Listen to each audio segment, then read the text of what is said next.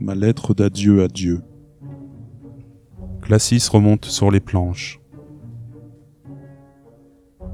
Dans ma larme, je survivais solitaire, coupé des humains et de leur marasme. Faute de lien, mon rayonnement faiblissait, et seul demeurait mon attachement pour Soren, pour Céline et pour Asilis. J'étais maintenant très détaché du destin des êtres humains. Ils étaient les jouets de mon ennemi, je n'avais aucune raison de m'en préoccuper ou de les prendre au sérieux. Et puisqu'il s'agissait d'une comédie, je pris mon plus beau costume de bouffon, les vêtements baroques que j'avais sauvegardés de ma première rencontre avec Brano Béron. Ils allaient devenir le symbole de mon personnage. Sur cet échiquier, je serais le fou. Ce personnage incontrôlable, ce fantôme insaisissable. Je remontais sur les planches en sachant, cette fois, qu'il ne s'agissait que d'un théâtre. Je sortis de ma larme sous un tonnerre d'applaudissements. J'avais tout de même été un grand comédien autrefois. Il était naturel que ma prestation soit reconnue et saluée. Qu'était donc devenue ma pièce préférée? Nous étions le 1er janvier 559 au calendrier standard d'Ignos et je constatais, avec consternation, que le monde des hommes évoluait vers Sens. Ce dieu misérable jouait encore le premier rôle. C'était compté sans moi. Tout d'abord, je suivais le troupeau, m'abreuvant des mêmes eaux. Les moutons se rendaient en bêlant à une conférence donnée par leur grand chambellan, le grand Miphos Abbé. Une conférence allait être donnée en l'honneur du Tractatus Logico-Philosophicus. Je devais m'y rendre moi aussi. J'y reverrai enfin Soren. Je pourrais me renseigner sur l'évolution des recherches sur les runes.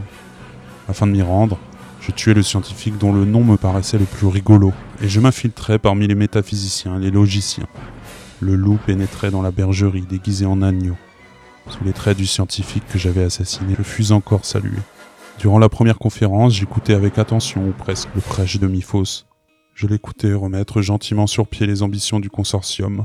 Je me souvenais encore des paroles d'Ignos. Lorsque le sens du Tractatus sera saisi, par la lecture le grand miroir sera détruit l'empire des hommes anéanti par son immense tyrannie. Je chantonnais ce poème tout en écoutant le tyran mettre en place l'arrière-monde qui justifierait sa volonté de puissance. Je fis tant de bruit à la première conférence qu'un scientifique décida de me bombarder secrétaire à la deuxième conférence, six jours plus tard. Il voulait me faire taire, mais de la sorte, j'étais encore occupé à jouer mon rôle, c'est-à-dire à écrire la pièce de mon metteur en scène, comme d'habitude. Durant la deuxième conférence, tandis que Miphos commençait à décrire les limites extérieures de sa philosophie d'ingénieur, je le vis distinctement apparaître. Il était là, visible. Il était exactement comme dans le livre que nous avions écrit avec Asilis. Le marionnettiste soutenait les fils de ce petit bonhomme.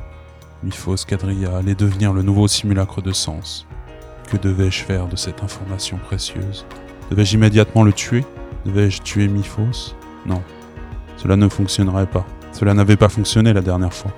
Sens trouverait quelqu'un d'autre. Il fallait trouver. Nous étions immortels, nous avions tout notre temps pour y réfléchir. À la fin de la conférence, je vis Solipsis prendre le bon parti contre les interprétations de sens.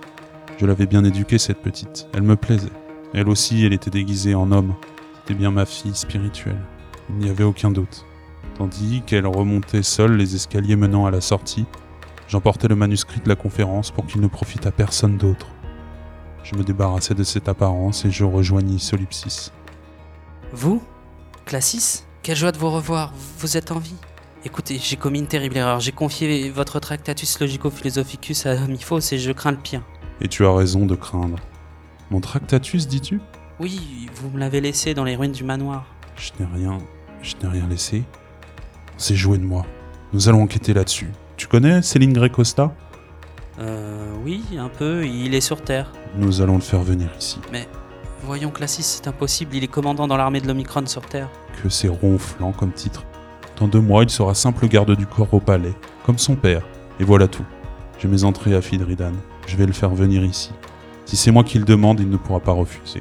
Vous le connaissez? Euh, oui, un peu. Il est un peu dans la lune, mais il devrait faire l'affaire. Je n'ai pas de plan, alors je compte sur toi. Vous êtes devenu fou. Oui, complètement. Bon, je ne passerai pas par six chemins, dis-moi. Tu fais quoi dans les 500 prochaines années? Et c'est ainsi que tout a commencé. Le reste appartient à l'histoire de la résistance. Avec Soren et Céline, nous avons enfin. Soren a établi un plan visant la destruction de Miphos Quadria et de Sens. Une fois encore, j'ai fait ce que je savais faire le mieux, jouer mon rôle, jusqu'au bout. Et oui, la meilleure façon de se débarrasser de ses ennemis, Sens, c'est encore de se débarrasser de soi-même. C'est ce qu'ont dû comprendre Cranisten et Graveur au seuil de leur dernier voyage. Tout est bien qui finit bien, pour moi. Et pour toi, tout ne fait que commencer. La lutte contre Sens est à son commencement et nul ne peut encore prédire qui en émergera victorieux. Puissiez-vous, mes enfants, mettre un point final à ce récit Mettez fin à la tyrannie de Sens, usez de votre rayonnement, terrassez ceux qui ne croient ni l'esprit ni à l'amour, mettez fin à leur immonde respiration, terrassez les terribles quadrilles Cosmo, et que Mars soit rouge. Je pense à toi, ton ami, Nédémon Sérénade Classis. Bisous.